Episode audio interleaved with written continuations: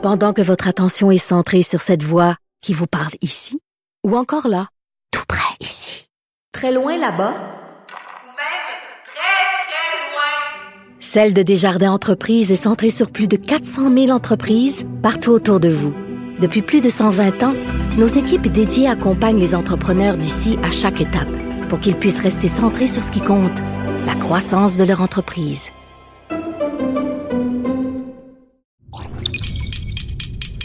Cube Radio. Silence Veuillez vous lever.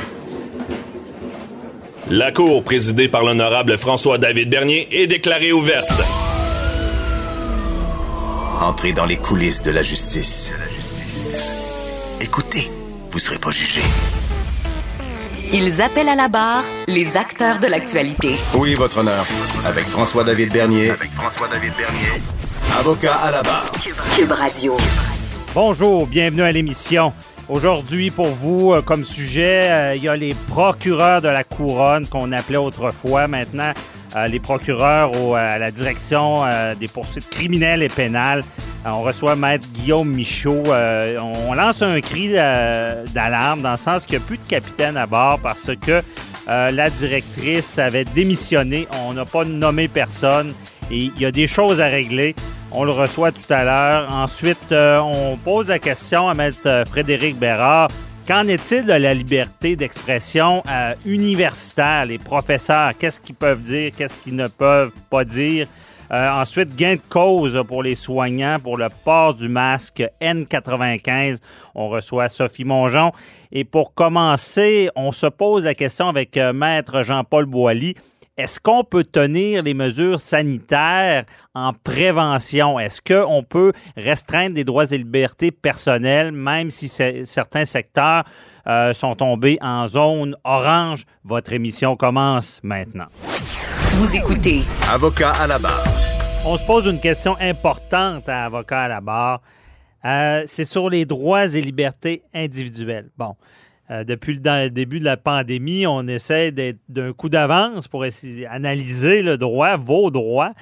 Et on se pose la question, est-ce que le gouvernement peut utiliser, bon, privation de droits et libertés importante, on le voit avec un couvre-feu, où est-ce qu'on empêche des gens de sortir en telle heure et telle heure? On pensait jamais se rendre là, mais on a dû le faire pour combattre la pandémie.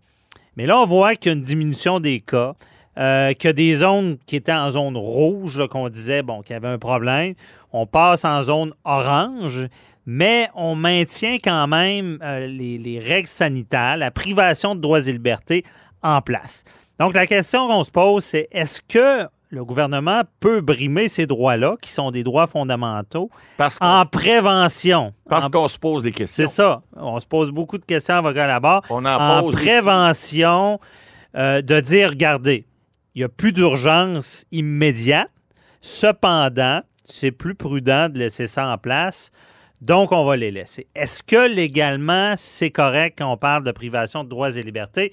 Vous reconnaissez la voix de Maître Jean-Paul Boilly, qui est là pour nous en parler. Ben, c'est sûr qu'on en a déjà discuté ensemble à l'émission, puis euh, c'est pas, c'est jamais ni blanc ni noir. Il y a toujours des zones grises, on le dit. Bon, là, le problème présentement, parce que là, il y a une poursuite qui est encore pendante, on n'a pas de décision encore de rendu. Là, c'est l'ancien fondateur du Bloc Pot, là, qui est Ouais. celui qui, qui- qui est dans le cannabis maintenant légal, mais euh, il fait une demande. Ben, c'est l'Association de la protection des droits du public. C'est ça. Où est-ce qu'il y avait échoué avec un habeas corpus? Il y a un juge qui avait dit Exact. que ce n'est pas de bon l'emprisonnement. recours, c'est ça. On avait Mais là, il y a un contrôle judiciaire sur à peu Oui. près toutes les mesures. Oui, toutes les mesures. Est-ce qu'ils vont se servir Ben- du fait qu'on garde des mesures en prévention? Ben là, il y, a, il y a un, po- il y a un point qui est important. Est-ce que l'application de la Charte canadienne des droits ou même de la Charte québécoise s'applique? Parce que on a parlé de l'urgence là euh, dans d'autres chroniques euh, antérieures. Euh, là, on n'est plus dans une urgence sanitaire. On est on est dans des mesures sanitaires. Bon, on a parlé aussi des décrets du jour en du jour, là, que ça, ça devrait achever. Enfin, on espère que l'Assemblée nationale va siéger un moment donné, puis euh, ça va être le peuple, les, députés du peuple qui vont décider au 30 jours et non du jour. Bon, il y a toute une question d'économie et de pratique là-dedans, parce que de du jour en jour, la situation change. Donc, c'est plus facile le gouver- gouvernement d'adopter ce genre de décret-là. Mais là, c'est de savoir, est-ce que, parce que là, vous l'avez posé la question qui se pose, on n'est plus en zone rouge dans certaines régions du Québec. On est en zone orange. Bon, est-ce que le couvre-feu, par exemple, il y a des zones rouges encore comme les nôtres en Ontario, mais ils n'ont pas de couvre-feu? Est-ce qu'on peut limiter parce qu'on a parlé de port du masque, on a limité ben, un paquet de. Il y a un paquet de, de- de- de choses qui ont été adoptées dans les décrets, vous le savez, depuis un an, là. On, on a adopté plusieurs mesures sanitaires. Pourquoi? Parce que l'article 123.8 de la loi permet ce genre, c'est une clause basket là, qui permet ce genre d'adoption de mesures comme ça. Mais là, le problème, c'est de savoir, est-ce que c'est rendu arbitraire? Parce que dans la définition euh, que, que les- que le, le- le- le législateur donne au niveau de la charte, on dit que il faut qu'il y ait un caractère rationnel. Lorsqu'on parle de liberté de, de circulation, puis qu'on impose un couvre-feu, ben est-ce que est-ce que c'est justifié? Ça, c'est un, un Ouais. des premiers Mais critères. surtout qu'on parle de, de, de menaces imminentes et réelles Oui. dans la loi. Mais le questionnement, c'est que. Puis, puis je veux, on veut pas dire que c'est, c'est- c'est mauvais, mais euh, on. On s'est Ben- comme habitué à quelque chose qu'avant on n'aurait jamais vu de brimer oui. des droits. Ah oui, Mais est-ce qu'on peut laisser ça en place en, en disant ben c'est plus prudent? Je suis pas sûr pas- que la loi La- permet pas jusque-là. Ben, le critère de prudence, il, il est là. On parle, ça doit, la loi ne doit pas avoir une portée excessive. Ça, c'est le deuxième critère qu'on doit regarder. Mhm. Hein? Faut pas, faut pas nier les droits de, de certaines personnes parce que euh, faut que ça ait un rapport avec l'objet. Or, le fait que ça, on le voit là, au Québec, il y a eu euh, au-dessus de 10 500 morts depuis le début de la pandémie. Bon, là, ça baissait un petit peu, ça remontait un petit peu. Est-ce que le fait de permettre puis ça, ça sera au gouvernement de faire cette preuve-là. Lorsque c'est contesté devant un tribunal, c'est souvent ou c'est tout le temps ceux qui appliquent une loi qui ont le fardeau de démontrer que cette loi-là, elle est justifiée. Alors, lorsque, si la loi n'a pas une portée excessive, bon, on a fermé les bars, on a fermé les restaurants, là, on réouvre tranquillement. Est-ce que c'est excessif ce qu'on fait là? Moi, j'en doute, là. Je- je- Non, c'est certain que c'est pas excessif. Faut fort qu'on se pas.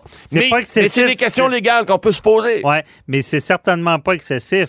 Sauf que la question, c'est est-ce qu'on devrait, dans les zones oran- euh, oranges, enlever le couvre-feu Ouais. et le remettre si ça empire? Ben là- mais là, le gouvernement, ce qu'il semble faire, c'est se dire, ben, on est peut-être mieux de le laisser. Parce que ça va mieux. Parce qu'il y a les variants, parce qu'il y a un risque. Et voilà. Mais on n'est plus dans ce qu'on a vu dans l'urgence immédiate Non, exact. réelle. là. Mais c'est là, que- c'est là que le troisième critère rentre en ligne de compte parce qu'on dit.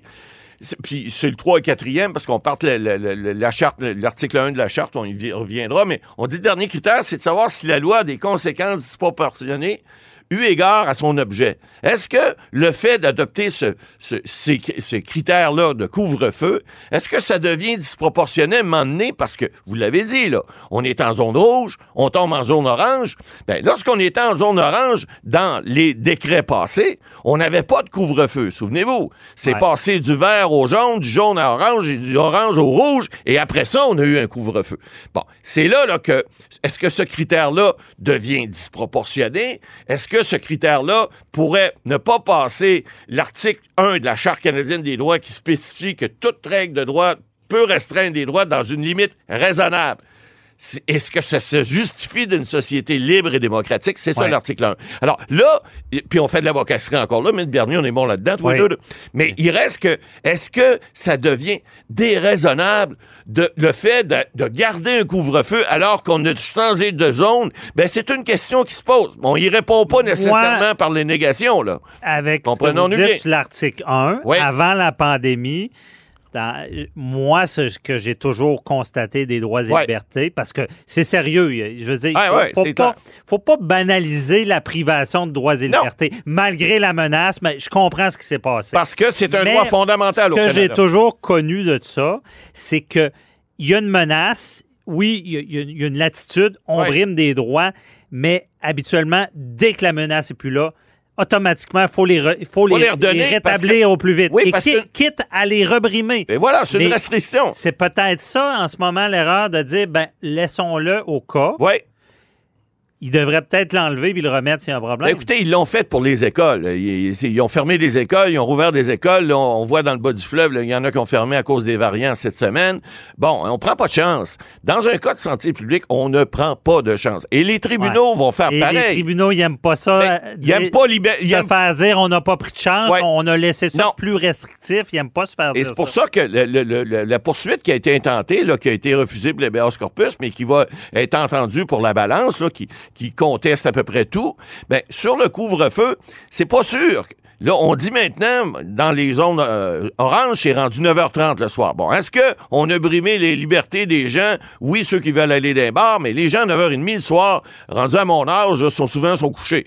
Mais ils ont, eu le temps de manger, ils ont eu le temps d'aller au restaurant. Alors, est-ce que cette limite-là, qui a passé de 8h à 9h30, est déraisonnable? Je serais bien surpris qu'un tribunal prononce ça pour l'instant. Mais plus tard, il y en a qui vont essayer de mettre en preuve dans les autres provinces qu'est-ce qui s'est passé, qu'est-ce qu'on a fait dans les autres pays, etc. Alors, tout ça, ces règles-là, qui sont des règles de santé publique, doivent aussi euh, euh, respecter les règles de droit. Les règles de droit, c'est encore là, on le dit, c'est fait pour s'ajuster. Le gros bon sens est tout le temps là, et puis on peut pas dire que les mesures que le gouvernement prend sont déraisonnables. C'est sûr qu'on peut pas dire ça. Maintenant, est où la limite? Ça, c'est une bonne question. Et encore là, on ne veut pas y répondre aujourd'hui, mais on pense que éventuellement, puis on l'a dit, Maître Bernier encore, la semaine dernière puis l'autre semaine, le gouvernement, à un moment donné, il faut qu'il arrête de, de- de gouverner par décret. là. Ça, ça peut plus fonctionner après un an. là. Alors, Ouais. là, rendu en zone orange, serait peut-être le même. oui, peut-être. Mais au moins, on aurait l'impression que c'est pas juste un petit groupe d'individus qui décident. La santé publique, on le dit, des fois, ils disent au gouvernement aller à gauche, puis le gouvernement, il ouvre Ouais. pas trop. Des fois, il dit aller à droite, Moi, il ouvre je, pas trop. je me lance, Maître Boily. Oui, allez-y. Euh, non, on aime ça, faire des, des Ouais. prédictions. Je pense, je pense honnêtement qu'un tribunal, que, que brimer des droits, il faut qu'il y ait l'imminence, l'urgence. Ouais. bon, parce que c'est- important, il ne faut pas banaliser Non, ça. jamais.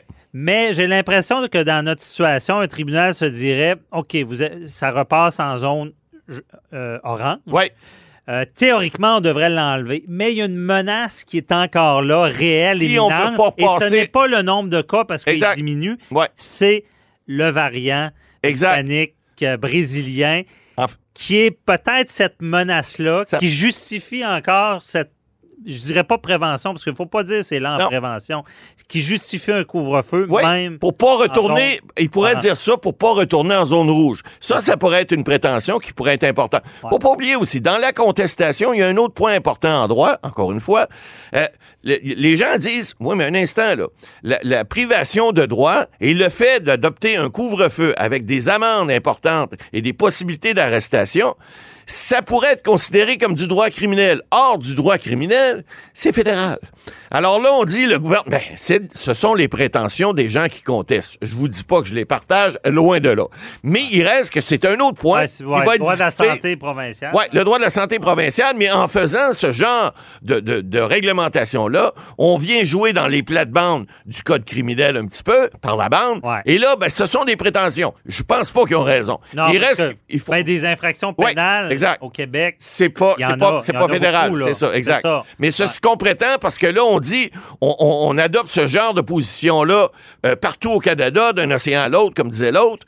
Euh, je parlais de l'autre Trudeau, mais euh, je parlais pas du- de l'océan, je parlais du Trudeau.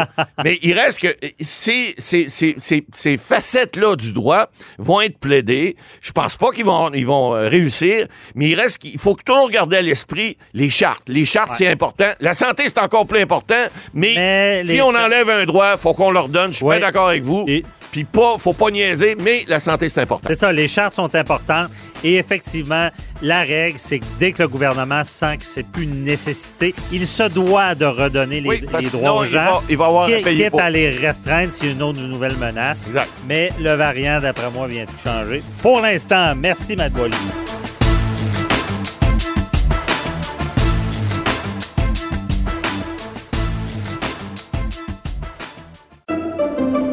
Pendant que votre attention est centrée sur cette voix qui vous parle ici, ou encore là, tout près ici, très loin là-bas, Ou même Celle de Desjardins Entreprises est centrée sur plus de 400 000 entreprises partout autour de vous. Depuis plus de 120 ans, nos équipes dédiées accompagnent les entrepreneurs d'ici à chaque étape pour qu'ils puissent rester centrés sur ce qui compte, la croissance de leur entreprise.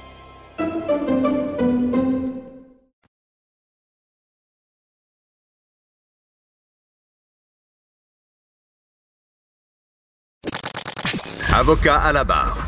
Avec François-David Bernier. Avec François-David Bernier. L'Association des procureurs aux poursuites criminelles et pénales demande à l'Assemblée nationale de procéder de façon urgente à la nomination d'une d'un directeur, d'une dir- directrice aux poursuites criminelles et pénales.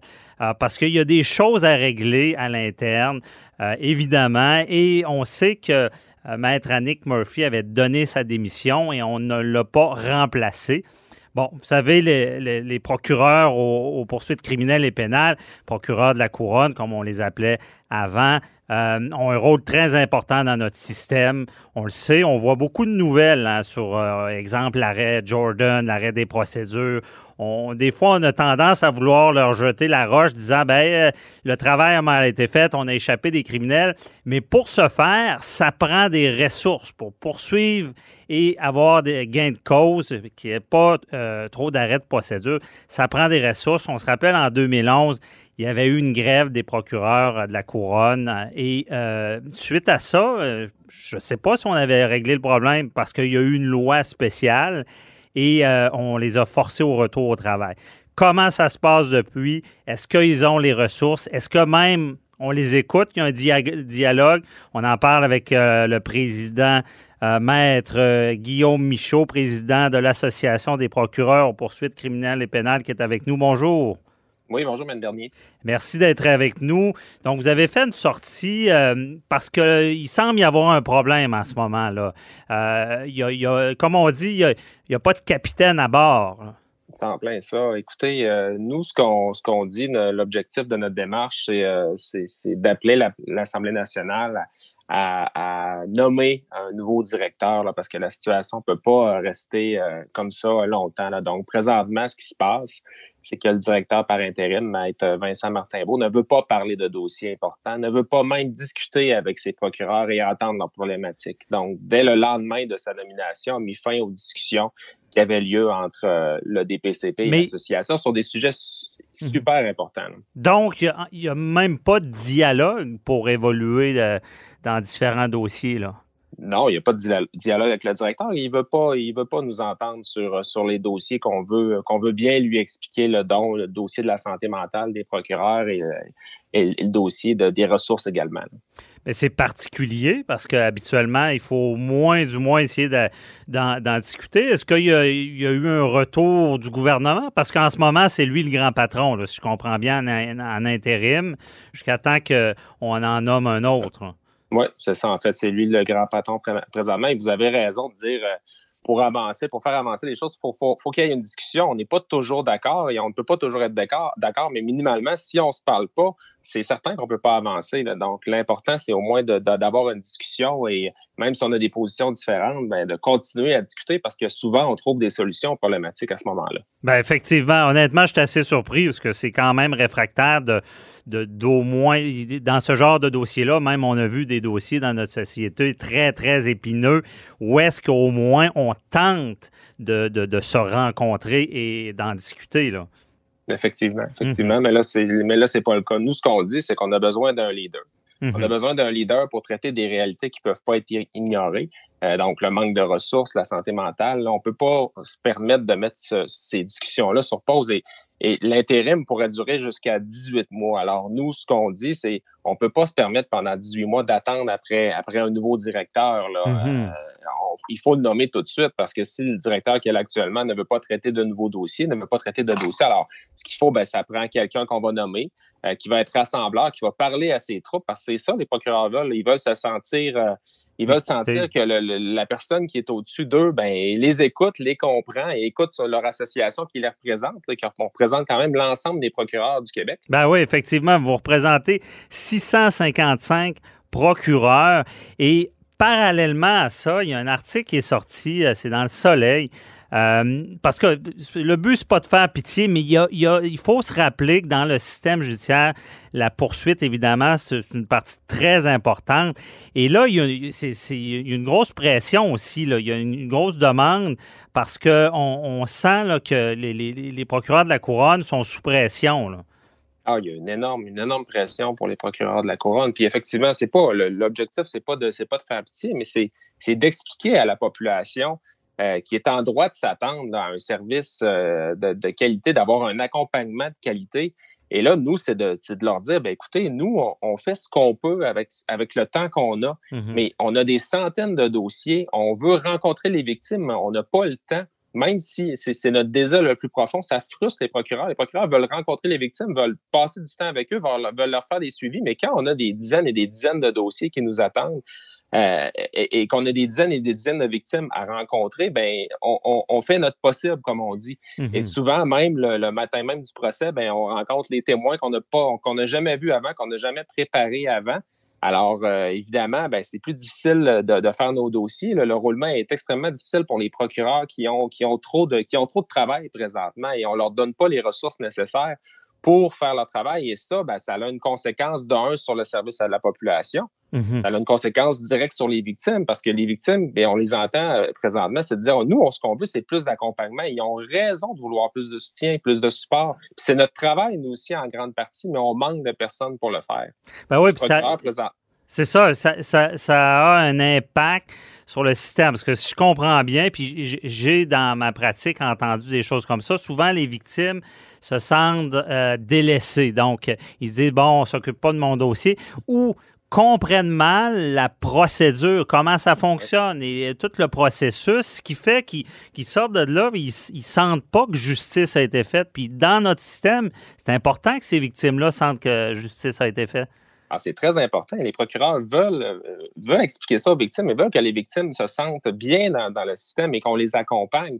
Mais, mais le procureur, ce qu'il faut comprendre, c'est qu'il y a un dossier en droit à préparer aussi. Mhm. Euh, il y a des témoins à rencontrer lorsque, lorsque c'est possible. Il faut qu'ils rencontrent les victimes aussi. Et ça, dans une multitude de dossiers. Alors, présentement, je vous dirais que les procureurs sont inquiets face aux services dont ils peuvent donner aux victimes. Et, malgré tout, je veux qu'elles qu'elle sachent, ces victimes-là, qu'on est de tout cœur avec elles et qu'on fait notre possible avec les ressources qu'on nous donne. Mais si on veut un mm-hmm. service de qualité, ben, il va falloir investir. Et ça, c'est la première conséquence sur les victimes, mais il y a des conséquences aussi sur les procureurs. Ouais. Et vous m'avez amené sur ce point-là. Là, au niveau de la santé mentale, présentement, on a des problèmes de, santé mentale qui sont euh, qui sont criants. Là, on a, on a fait une recherche là euh, avec euh, une, une, experte là euh, qui a qui a démontré là en 2019 qu'il y avait un énorme problème au niveau de la, de, la santé psychologique des procureurs. Là. Il, y a, il y a cette pression là parce que explique à nos auditeurs quand, euh, je veux dire, le procureur de la couronne a une responsabilité, bon, c'est lui qui décide, bon, si, si euh, il prend des poursuites, si euh, s'il pense qu'il y a une, expectative de succès devant un tribunal. Et tout ça, le travail doit être fait. Puis quand survient une erreur, en quelque sorte, ça retombe sur sa faute. Même ah, ben si c'est systémique, même s'il n'y a pas la ressource, on, on exige le meilleur d'eux. Et quand il y a un arrêt de procédure, par faute de preuve ou euh, par des délais trop longs, ça doit revenir sur le procureur qui est au dossier. Là. C'est sûr qu'on c'est un travail qui est exigeant et, c'est correct là. C'est, oui, on a, on a, on a effectivement beaucoup d'exigences là, beaucoup de choses qui reposent sur nos épaules. On a une charge de travail qui est importante, euh, mais, mais, mais effectivement, tout ça amène des conséquences de nature euh, psychologique là, mm-hmm. et, et, on n'a pas d'accompagnement là. On a un, un prétendu programme qui existe depuis 2013 selon le DPCP, euh, dont la majorité des procureurs ne connaissent même pas l'existence. Donc, c'est une, c'est coquille vide. Alors, on, on n'accompagne pas les procureurs présentement et, nous, on dépose, on dépose un rapport sur la santé mentale et depuis deux ans, il n'y a rien de concret qui a été fait et on se retrouve avec avec des procureurs qui sont à bout de souffle, qui nous écrivent, qui sont qui sont qui sont euh, qui sont complètement épuisés. Là. Mm-hmm. Et j'ai des procureurs qui me disent que c'est une culture de l'épuisement, euh, que du, travail acharné sans limite, que c'est une culture qui valorise les super héros qui demandent pas d'aide. Alors ben. oui, c'est difficile pour les procureurs. Ben, c'est ça. Puis je peux je peux en témoigner aussi. Le problème qu'on a, c'est un peu avec les hôpitaux aussi, puis quand on dit quand le privé est là, euh, il, est important que vous gardiez des bonnes des, des, bonnes ressources, des talents, comme on dit, dans, dans ce domaine-là aussi, que, que les, procureurs de la couronne n'aient pas tout du côté de la défense parce que justement, ils sont trop sous pression à la couronne. Non, non, mais il faut attirer. Mais là, comment on les attire, les gens, quand on leur dit, ben, écoutez, euh, venez, euh, venez travailler à la, couronne, vous allez avoir trop de travail, pas assez de temps pour faire vos pas Assez de ressources vous allez, euh, vous allez être obligé de travailler en dehors de vos heures de travail. Et en plus de ça, ben, ça va être difficile de, de, de, demander vos heures de temps supplémentaires euh, parce que vous allez avoir peur de ne pas avoir l'air de supporter votre charge de travail là, et ben, mm-hmm. de faire juger par l'organisation. Ah, C'est ça qui se passe présentement. Là. C'est, c'est, c'est, les, les procureurs qui travaillent beaucoup plus que le temps qu'ils devraient le font en plus sur leur temps personnel et souvent ne sont pas payés parce qu'ils n'osent pas demander ces heures-là de peur de se faire juger. Ben oui. C'est l'encadrement aussi. Ça doit pas être facile aussi pour euh, les procureurs de la couronne de, prioriser les dossiers. Et même quand un dossier est entrepris, d'arriver et de dire ben, euh, je, laisse tomber des accusations parce qu'il manque telle, telle chose. Euh, il y a beaucoup de jeunes aussi qui sont à la couronne. Ça doit pas toujours être évident de, de de, faire ça, d'arriver à prioriser et choisir vraiment les, les, vraies batailles?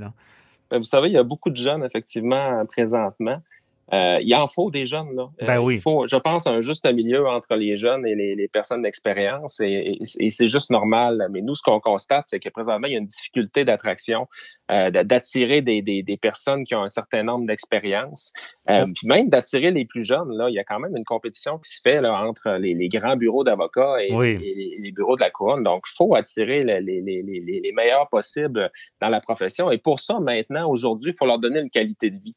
Mm-hmm. Parce que c'est que les jeunes veulent. Mais la qualité de vie, présentement, nous, quand on parle à, quand on a parlé à, à Maître Martin Beau, euh, la réponse, quand on parle de conciliation travail-famille, conciliation travail-famille-vie, euh, la réponse a été que ce n'est plus une priorité pour le DPCP et qu'on n'en traitera plus. Alors, c'est ça la réponse. en 2021, c'est pas, c'est pas une bonne réponse, je peux vous le dire, dans tous les domaines, parce qu'il y a une génération qui veulent, veulent vivre à travers le travail.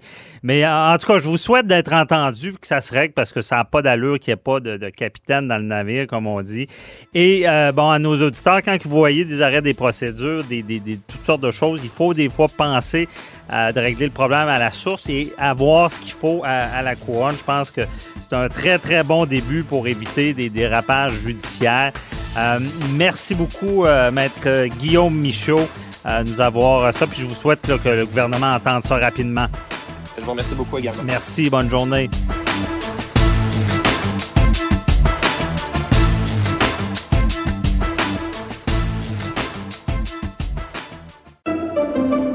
Pendant que votre attention est centrée sur cette voix qui vous parle ici, ou encore là, tout près ici, très loin là-bas, ou même très, très loin, Celle de Desjardins Entreprises est centrée sur plus de 400 000 entreprises partout autour de vous. Depuis plus de 120 ans, nos équipes dédiées accompagnent les entrepreneurs d'ici à chaque étape pour qu'ils puissent rester centrés sur ce qui compte, la croissance de leur entreprise.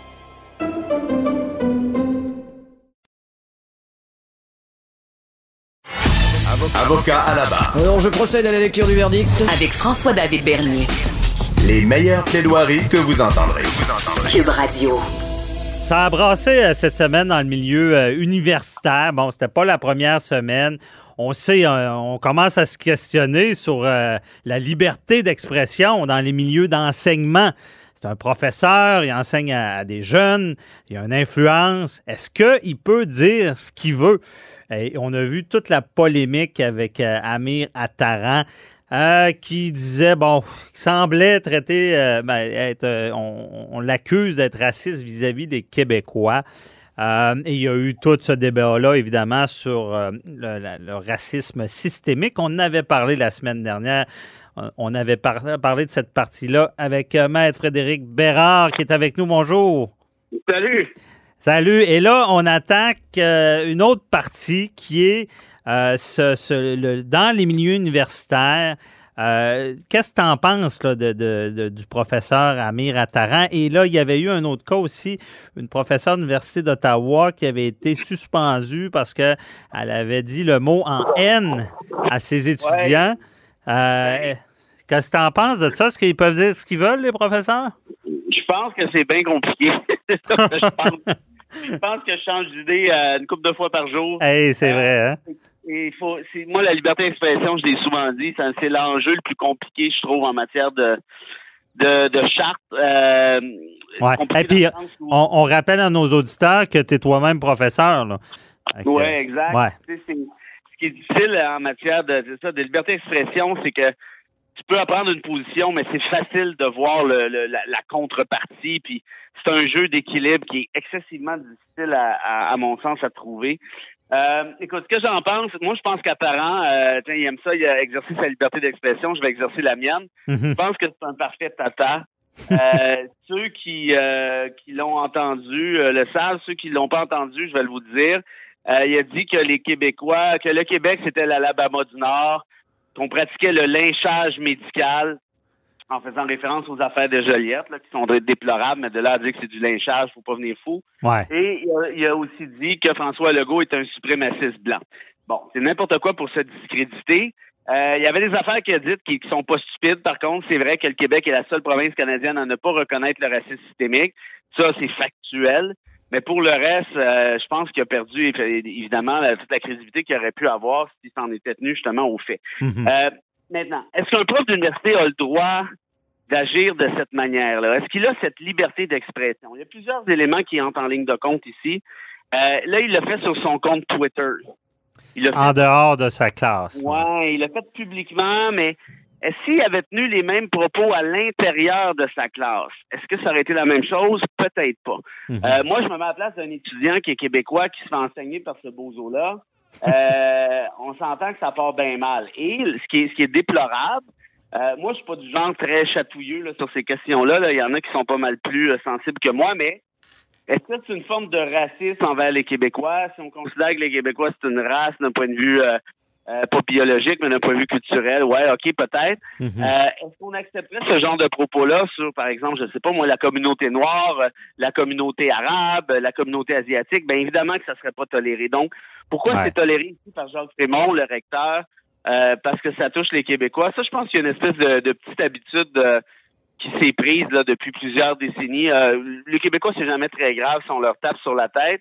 Euh, puis moi, ça me dérange pas de me faire taper sur la tête si on le mérite. Mais là, de dire qu'on est à l'Alabama du Nord puis que le est un suprémaciste blanc, faut quand même pas virer fou non plus.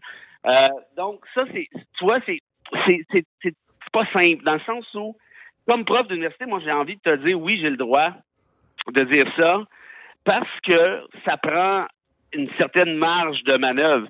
Tu peux pas commencer comme, comme recteur d'université à, à suspendre tout le monde. Ce qui est le problème, qui est le problème avec l'Université d'Ottawa, avec ce que Jacques Frémont a fait, c'est que tu l'as, tu l'as, tu y as référé pendant ton introduction.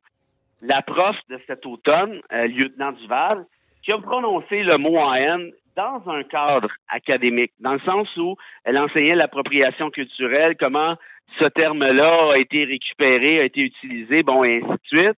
Mhm. Euh, elle avait jamais l'intention, de ce que j'ai compris, d'insulter la communauté noire. Là. C'est même une alliée de la cause. Elle avait libéré ses étudiants pour aller aux euh, manifestations. Non, c'est ça. Elle voulait Ça, éduquer, là. C'est comme le Ben mot oui. pamphlet. On utilise le mot pamphlet, je, je l'ai dit, mais c'est aussi grave que le mot en haine, théoriquement, parce que historiquement parlant, c'était des dépliants pour euh, qui dénigraient la communauté noire. Bon. Euh, Oui, c'est ça, c'est de l'éducation, là, ça. C'est... Ben oui, puis là maintenant, est-ce que ça a fait réfléchir ça au- à l'automne? Est-ce que c'est nécessaire d'utiliser le terme? Peut-être Mais- pas tout le temps. Par contre, il y a Mais, des mais tu as dit le mot réfléchir. Est-ce que ce qui se passe avec Amir Attaran, euh, disons qu'on remonte euh, avant l'histoire de Duval, là, de- du mot en haine, qui aurait été congédié, mais là, on, on s'est comme dit, bon, on s'en mêle plus, là, parce que je- si je me rappelle bien, celle qui a dit le mot en haine euh, a été réintégrée, à mon souvenir. Elle a été réintégrée Ouais. depuis. Moi, ce qui m'a particulièrement fâché dans cette affaire-là, c'est qu'elle a été suspendue alors qu'on n'a même pas voulu accepter sa version des faits. On n'a même pas voulu l'entendre initialement. Ça, là, je veux dire. Ouais, c'est ça, ça n'a pas de sens. Non, non, Trémont, c'est un juriste. C'est lui qui m'avait engagé à l'université à, à l'époque. Euh, c'est, il, il est avocat. Il a, il a- il a été président de la commission des droits de la personne. Je veux dire, peu importe ce qu'on reproche à un individu, et j'insiste là, peu importe, Ouais. tu dois l'entendre. C'est une obligation qui, qui découle des principes de justice naturelle. Audi alteram partem, je m'en rappelle. en ben oui, exact. Et là, En latin. euh, et là, elle a été réintégrée. Puis il y a eu pas mal de bullshit autour de ça. Vraiment, on laissait entendre que oh, c'est plus grave ce que vous pensez, que vous pensez, blablabla, blablabla. Bla, bla, bla. C'est pour essayer de la dénigrer. Et là, tu as cette espèce de bozo-là d'Ataran qui, lui, insulte les Québécois volontairement à plus d'une reprise. C'est pas dans un cadre académique, euh, c'est dans un cadre de polémique pour, pour faire du trouble. C'est juste épais. Qui veut pas s'excuser aussi. Mais là, il veut pas s'excuser. Puis là, il s'est pogné avec Saint-Pierre Plamondon qui lui demandait juste ça par ailleurs. Euh, et là, toi, si tu t'appelles Jacques Frémont, tu dis non, non, lui, c'est correct, mais lieutenant Duval, tu je comprends qu'il y a une différence entre ce qui peut être ressenti dans une salle de classe et ce qui peut être émis sur Twitter. Mais euh, je t'arrête là-dessus. Est-ce que, euh, parce que quand tu es professeur, est-ce que tes étudiants ont tendance à te suivre sur Twitter ou? Ben ouais, je pense, je pense que oui. Euh, ben, je, je, okay. la majorité, Il fait indirectement ce qu'il peut peut-être pas faire directement. Ouais, ben ça c'est intéressant comme moi, surtout que tu sais un compte Twitter c'est nécessairement professionnel. Tu sais lui il met ça, euh, c'est son vrai nom, prof Université d'Ottawa. Euh, tu sais moi là, euh, ben, ben, toi aussi comme avocat là, si tu te mets à dire des conneries en ondes, ben tu peux recevoir une plainte au barreau puis te faire écœurer avec ça. Tu sais t'es avocat en tout temps donc Mhm. à ce compte-là t'es prof en tout temps aussi, même s'il n'y a pas les mêmes obligations déontologiques. Euh, et, et c'est ça, c'est quand je te dis que c'est difficile, c'est exactement là que je voulais aller. Toutes les nuances sont nécessaires. En même temps, moi, je pense que la liberté d'expression, c'est pas fait pour flatter le monde dans le sens du poil. La liberté d'expression, c'est fait Ouais. pour protéger les, les, les, les opinions désagréables, les opinions qui choquent, parce qu'on considère que on ne veut pas avoir une espèce de société de langue de bois. On veut avoir des opinions. On veut pas d'autocensure. C'est ça le, le danger des professeurs Exact. qui s'autocensurent. Ouais. Donc, c'est en plein, c'est en plein ça. Puis, puis parfois, la liberté d'expression va protéger des opinions débiles, mais Mhm. parfois, elle va protéger des opinions qui sont pas débiles du tout, mais qui choquent. Qui Tu sais, quand t'en as un qui te dit que la Terre est ronde la première fois, là, ça n'a pas super bien passé. Celui qui te dit là, que l'homme descendait du singe, lui non plus, c'était pas ben ben winner. Donc, est-ce que la liberté d'expression vise à protéger ces propos-là? Ben oui. Mais ça, le, le, le pendant de ça, c'est qu'il y a des opinions débiles Mhm. qui sont aussi protégées là-dessus. À plus forte raison si tu es un universitaire Ben, où ta job, c'est de faire avancer la science. Ben oui. Puis ce que j'aimais dans ce que tu as dit tout à l'heure, c'est que euh, si, parce que bon, on sait que la discrimination, c'est souvent fondé sur des minorités, bon, euh, identifiables, puis bon, le- les femmes, les noirs, les, les- la, la religion, les choses comme ça.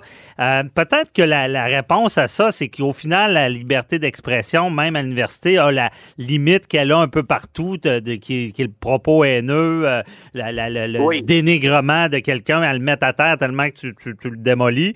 Bon, c'est un peu ça les, les barèmes. C'est pas absolu, Oui. c'est très, très large, on le voit. Mais peut-être que lui, c'est ça la ligne qu'il a franchie en identifiant un groupe puis en vargeant dessus. Ouais, sauf que 319 du Code criminel, tu parles de propagande haineuse, pour qu'il y ait une espèce de Ouais, Ouais, non, non, c'est ça. la violence en quelque sorte. ouais. Là, dans ce cas-ci, On n'est pas là, là. Les Québécois, c'est une gang de racistes finis. Euh, le lynchage médical, ça, ça commence à être fort un peu. Mhm. Le go suprémaciste blanc, peut-être que le go aurait un recours contre lui en, en- Ben, moi, j'étais l'avocat d'Attaran, je, je dirais, euh, il a pas dit que c'en était un, il a dit que ce qu'il a fait, ça a des allures d'un suprémaciste. Je il- dit que c'en était un, moi. Ah, ah ouais, OK, il l'a dit Ben, là, j'ai vu la traduction française. Peut-être qu'en anglais, c'est pas ça qu'il a dit. Mais, mais, mais en même temps, si t'es premier ministre, tu peux pas commencer à poursuivre tous les beaux autres. Non, Euh, non, non. L'a dit. Rappelle-toi, par exemple, Parizeau puis Bouchard avaient poursuivi un tata de ce genre-là dans la fin des Ah, années non, 90. ça- Ils avaient traité de nazis. Puis ils ont eu gain de cause. Mhm. Ils avaient gagné, je sais pas, là, une couple de dizaines de milliers de dollars, là, les, les, les dommages et tout. Ah, mais c'est tellement euh, une perte de temps judiciaire, de frais à l'État. Ben oui, ben ça, oui. puis l'affaire aussi, qui, pour, pour tes auditeurs et auditrices, qu'il faut comprendre, c'est quand tu es premier ministre, par définition, il faut que tu aies la carapace beaucoup plus solide Ouais. d'un point de vue psychologique, évidemment, mais aussi d'un point de vue légal, dans le sens où c'est normal que tu te fasses rentrer dedans, puis des Mhm. fois c'est beaucoup. Et là, c'est de savoir, le commentaire, est-ce qu'il est devenu déloyal, est-ce qu'il y a de l'acharnement et tout ça. Euh, moi, j'ai pas l'impression que Legault gagnerait, même s'il le poursuivait, mais au moins, il y aura un début. Puis si je peux finir avec ça, si tu me permets, le, Oui. moi, ce que j'ai trouvé déplorable dans cette affaire-là, ben, plusieurs choses, mais, mais c'est l'espèce d'hypocrisie des, des Paul Saint-Pierre Plamondon de ce monde qui, pendant le, à l'automne dernier, criait au meurtre La liberté d'expression académique, c'est important. les profs peuvent dire ce qu'ils veulent, gna, gna.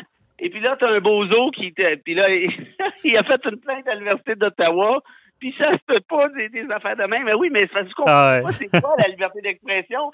La liberté d'expression, si tu t'appelles Véronique Cloutier, t'en as pas besoin, tout le monde t'aime. C'est pas, pas important pour, liberté, pour Véronique Cloutier, la liberté d'expression. La liberté d'expression, c'est important si le monde taillit. C'est, ça. c'est ça faire. Et, et donc. Non, non, c'est ça. C'est peut-être, c'était peut-être euh, du beau capital politique, ça. À, la, ben, défense, à la défense des Québécois, évidemment, c'est. Qui, ben qui, qui l'aurait pas fait aussi? C'était assez évident, là. Ouais. Mais, mais tu sais, je voulais juste faire remarquer la contradiction patente parce que non, non, non. jamais ils veulent jamais que ah, la, cancel culture, c'est bien épouvantable, sauf s'il s'agit de canceller Pierre Trudeau à l'aéroport. Ça, c'est bien correct. à un moment donné, faut arrêter de prendre le monde des cons, faut être conséquent. Et la liberté d'expression, ben je te dirais que c'est pas un buffet chinois. Tu l'appliques ou tu l'appliques pas. Si tu peux pas l'appliquer, c'est correct. Mais si tu veux l'appliquer, il faut que tu l'appliques même quand c'est toi qui te fais rentrer dedans. Ah, bien dit. On, voit très bien la subtilité là-dedans. Merci beaucoup, euh, Frédéric. on se reparle la semaine prochaine. Bye bye. On se bye.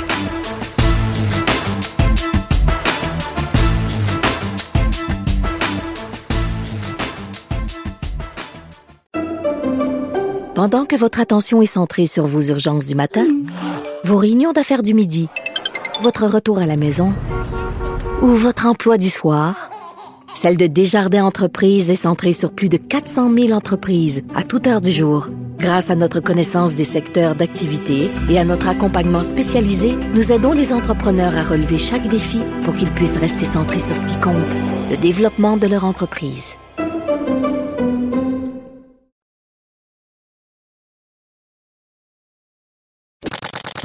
Avocat à la barre. Avec François-David Bernier. Avec François-David Bernier. On va parler maintenant du port du masque N95. Vous savez, ce masque là, qui, est beaucoup plus euh, technique qui protège euh, les intervenants là, qui sont sur le front de la santé, euh, à, différencier avec euh, le masque qu'on appelle de procédure, le petit masque de, de chirurgien bleu, là, qui est quand même recommandé. Mais le N95 semble protéger. Et là, il y a le TAT, le tribunal administratif du travail, il y a un juge qui s'est prononcé. On a failli du côté du gouvernement parce que, bon, on, avec la CNESST qui est en charge de vérifier si les conditions justement des infirmières, des, des intervenants dans la santé sont adéquates, c'est qu'on on obligeait le port du masque dans les zones qui, sont euh, chaudes. Là. Donc, euh, où est-ce qu'il y a des cas euh, répertoriés de COVID-19, mais on l'obligeait pas et on ne le fournissait pas dans les zones tièdes. Où est-ce que il n'y a, pas nécessairement des cas, mais il peut y avoir des cas. Et là, le, juge n'était pas content de dire on doit appliquer le principe de précaution. Ça, c'est le principe qu'on a vu euh, avec à l'international. Ça vient de la Convention de Rio qui dit quand la science n'est pas si claire, n'est pas si sûre, ben, allons-y un peu plus fort. Donc, on, on prend des précautions pour protéger les individus. Et on a failli à ça autant ben, du côté du gouvernement. Et euh, c'est une décision, je pense que beaucoup de euh, travailleurs de, la santé ont accueilli, Et certains se demandaient comment ça on s'est retrouvé. On a dû prendre des procédures devant euh, le juge pour arriver bon, avec ce qu'on appelle peut-être le, bon, le gros bon sens. Et on en parle avec Maître Sophie Mongeon qui est avec nous. Bonjour. Bonjour c'est fait. Il y a un juge qui s'est prononcé au TAT. Euh, Maître Mongeon, euh, qu'est-ce qui s'est passé là, devant le tribunal? C'est le, syndicat qui a, qui a, amené ça devant le tribunal du travail. Et euh, comment qu'on a traité ça avec ce juge-là? Bien, euh, premièrement, le juge qui a été choisi par le tribunal administratif du travail ou sur qui peut-être que c'est un hasard euh, a tombé, qui a rendu la décision, c'est un juge qui est quand même très habileté, qui a écrit beaucoup de livres sur euh, la loi sur les accidents de travail, les maladies professionnelles, et qui a maîtrise vraiment. Mhm. Il a rendu un jugement de 79 pages, donc c'est vraiment... Il, s'est donné, comme on dit. Oh, oui, il s'est donné, il a motivé sa réponse, puis il a passé à travers plusieurs points. Puis qu'est-ce qui est vraiment important, puis c'est ce qui a dégagé de la décision, c'est qu'il dit la CNSST, c'est elle le grand chef qui prend les décisions sur la santé des travailleurs. On a bien beau avoir des directives de la santé publique ou euh, de d'autres organismes, mais c'est la CNSST qui décide, puis c'est eux qui ont ces- ces- euh, ce pouvoir-là de rendre les ordonnances en conséquence. Dans le sens que euh, il aurait dû déjà aller au-delà du gouvernement, dans le fond, euh, être plus, plus sévère que le gouvernement pour protéger les travailleurs? Oui, c'est ça. Dans le fond, que la CNSST, elle, si je comprends bien, elle avait quand même euh, suggéré fortement ce que le masque soit porté. Et c'est là que l'employeur était pas tout à fait d'accord parce que ça lui imposait une, une, une obligation importante. OK. Et là, on- avait essayé de faire une distinction entre février, avant février 2021 et après février 2021, où ce qu'il y a une, mo- une modification où maintenant tous les employés qui travaillent dans les zones chaudes et euh, tièdes doivent être équipés là, d'un masque N95. OK. On peut pas être contre la vertu avec ça. Euh, avec la- l'ampleur du jugement, ça serait surprenant, surprenant qu'on aille en appel avec ça là, ou en contrôle judiciaire. là. Oh, ça serait très, très surprenant. là. De toute façon, avec les nouvelles directives qui ont été mises sur pied, c'est un petit peu ça qui était discuté, à savoir si ça valait la peine de continuer le débat parce que les modifications avaient été faites en temps réel. OK. Mais le juge est arrivé à la conclusion que oui, le débat est réel et il a décidé de trancher. Mhm. Puis quand il tranche à la fin, il note six points qui reprend auprès de toutes les CHSLD. C'est-à-dire que à partir de maintenant, il a déclaré les six points suivants. Soit que l'employeur doit fournir aux travailleurs et aux résidents suspectés là, ou atteints le masque N95. OK. Il doit aussi, il doit aussi, point 2, faire les tests d'ajustement, donc le fit test. Trois, il doit faire une création et une affectation d'équipes dédiées aux, zo- aux zones chaudes et tièdes parce qu'on n'avait pas vraiment ça. Il doit aussi informer, c'est rendu un devoir. Et il doit s'assurer maintenant que les systèmes de ventilation qui sont en mise en place sont importants, puis adéquats. Ça, c'est important, on en parle beaucoup. OK. Et aussi, il y avait la question des couvre-chaussures et couvre-têtes. Et euh, le juge a conclu que ça, c'était pas une nécessité de fournir ces appareils-là, que c'était vraiment le N95 là, qui devait être fourni. OK, principalement. Euh, je reviens sur deux points. Euh, fit test, c'est de s'assurer que ça fit, comme c'est dit dans le mot, que, que c'est la, la bonne grandeur. Je ne sais pas s'il y a des grandeurs là-dedans. là. Oui, ben ça a l'air que oui, ça a l'air que pour être sûr que ça protège complètement, il faut qu'il y ait des, des, des indications, une formation de comment le mettre adéquatement. Et l'employeur, maintenant, dans les conclusions du juge, a une obligation non seulement de fournir le masque, mais de s'assurer d'enseigner la bonne technique. Parce que vous savez, même si on a un masque puis on le porte en dessous de notre nez, hein, ça ne sert pas à grand-chose. Ah, évidemment. Et euh, l'autre point, informer, ça doit se rejoindre un peu. Euh, donc, formation, de ne de, de pas laisser ça au hasard, la façon qu'on l'utilise. J'imagine la façon, euh, on le remet une fois, deux fois, trois fois, la façon qu'on le remise, c'est un peu ça? Ben, c'est surtout d'informer les résidents là aussi euh, sur le port du masque, puis, puis les former sur justement les protections euh, de, protection individuelle. C'est vraiment cet aspect-là là, de l'information, mais pas seulement aux travailleurs, mais aux résidents également des centres de euh, santé de longue durée. OK, je comprends. Euh, en parlant justement des travailleurs de la santé, des infirmières, euh, il y, a, y a une situation, en ce moment, là, ils vivent beaucoup de surcharge. Là, et euh, est-ce que euh, il y en a qui on appelle, on, appelle le mot burn-out, il y en a qui peuvent partir en burn-out. Si on les force à travailler, qu'est-ce qui se passe? Sont-ils forcés à faire des heures de fou? là? Ben, on va prendre l'exemple justement d'une infirmière. On sait qu'une infirmière qui travaille, euh, disons, euh, à l'urgence, c'est un travail stressant en partant. Mhm. OK? Donc, en principe, si on a un épuisement, un burn-out, on peut pas faire de réclamation à la CNSST parce que ça fait partie de notre cadre habituel du travail. Ah, donc, ouais. c'est pas, oui, donc c'est notre quotidien à tous les jours. Donc, ça fait partie de nos tâches. Pour pouvoir faire une réclamation à la CNSST pour dire que euh, on, on- justement on est en épuisement ou burn-out, faut démontrer que ça sort du cadre ordinaire du travail. Tu sais, entre vous et moi, nous on plaide un dossier, la journée est extrêmement stressante, on revient à la maison et on se sent épuisé. Est-ce qu'on peut réclamer à la CNSST Ben non, ça fait partie de nos tâches habituelles. OK. Fait qu'il faut démontrer, par exemple, qu'il est arrivé quelque chose de particulier. Et là, j'ai le goût de vous répondre qu'avec la COVID, je pense que ça, ça devrait être assez simple de démontrer que ça sort du cadre habituel, qu'une modification des tâches. Puis, euh, donc, en principe, on peut dire que c'est comme un accident de travail.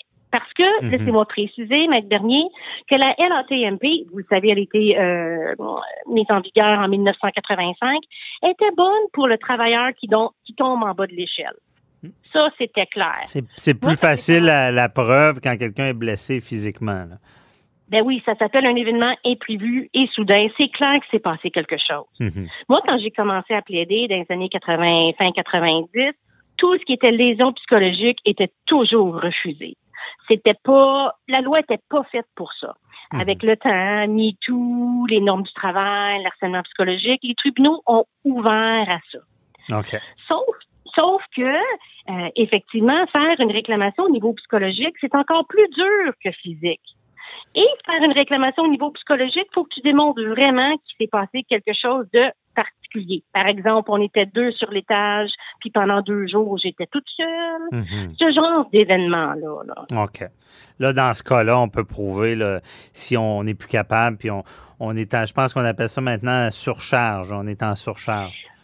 Ben, le, burn-out puis l'épuisement, c'est une vieille, euh, c'est une vieille façon de, de quantifier le problème psychologique. Aujourd'hui, euh, on appelle plutôt ça un trouble d'adaptation. Donc, on s'adapte plus à une situation. Donc, ça, c'est le petit frère de la dépression, disons, par exemple. Donc, un épuisement, un burn-out, si vous allez voir votre médecin avec ce, cette- ce problème-là, si vous indiquez ça dans votre dossier médical, la CSST ne l'acceptera pas, pardon, la CNSST ne l'acceptera pas. faut que ce soit un vrai diagnostic, là. Justement, euh, comme je vous dis, un trouble d'adaptation. Ça, c'est un vrai diagnostic. Parfait, je comprends. Maître Mongeon, pendant que je vous ai, j'ai deux questions en rafale que je me fais poser par des gens, justement dans le domaine de la santé. Sentez-vous à l'aise si vous avez la réponse, tant mieux, sinon c'est pas grave.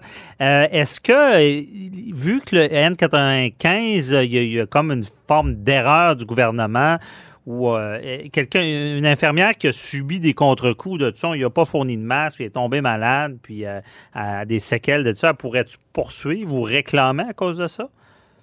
Non, c'est un système de no fault, donc sans faute, au même principe que la loi sur l'assurance automobile. Mhm. Donc, si effectivement l'employeur a fait une erreur d'une façon quelconque, c'est sa compagnie d'assurance qui va payer. C'est qui la compagnie d'assurance des employeurs? C'est la CNSST. OK. Toutefois, moi, quand je lis le jugement du tribunal administratif du travail, là, on Mhm. parle beaucoup de résidents.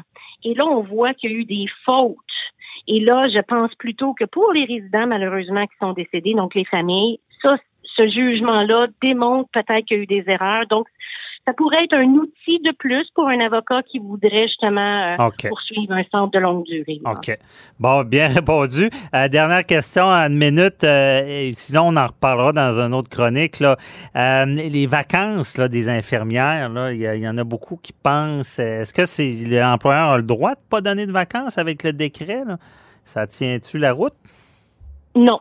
Non, non, non, ça c'est de base. Écoutez, en principe, la chose, la seule chose qui me vient en tête, c'est en partant, ça va à l'encontre des normes du travail qui prévoient qu'un travailleur a le droit à des vacances pour récupérer. Puis si on lui empêchait justement des vacances, ça serait une occasion parfaite pour dire, écoute, j'ai été surmené, il y a eu une surcharge. OK. Donc, il y a un danger avec cette idée-là là, d'enlever les vacances aux travailleurs de la santé. Là. Euh, ça ouvre la porte à peut-être un, un problème. là. Ben c'est sûr, tu sais, on a besoin des temps de repos là. Mhm. C'est- pour ça que c'est conventionné dans des, des, des conventions collectives aux normes du travail et protégé justement aussi par la CNSST là. Ouais. Une chance qu'on a des bonnes lois de travailleurs ici au Québec. On est vraiment parce que j'ai goût de vous dire de ce temps-ci que les travailleurs de la santé là, ils en ont pour leur leur argent, sont sous-protégés et surmenés. Oui, effectivement. En tout cas, ben, au moins, là, ils sont, sont informés. Merci beaucoup, euh, Maître Sophie Mongeon. On se reparlera pour un autre dossier. Bonne journée. Plaisir. À bientôt. Bye bye.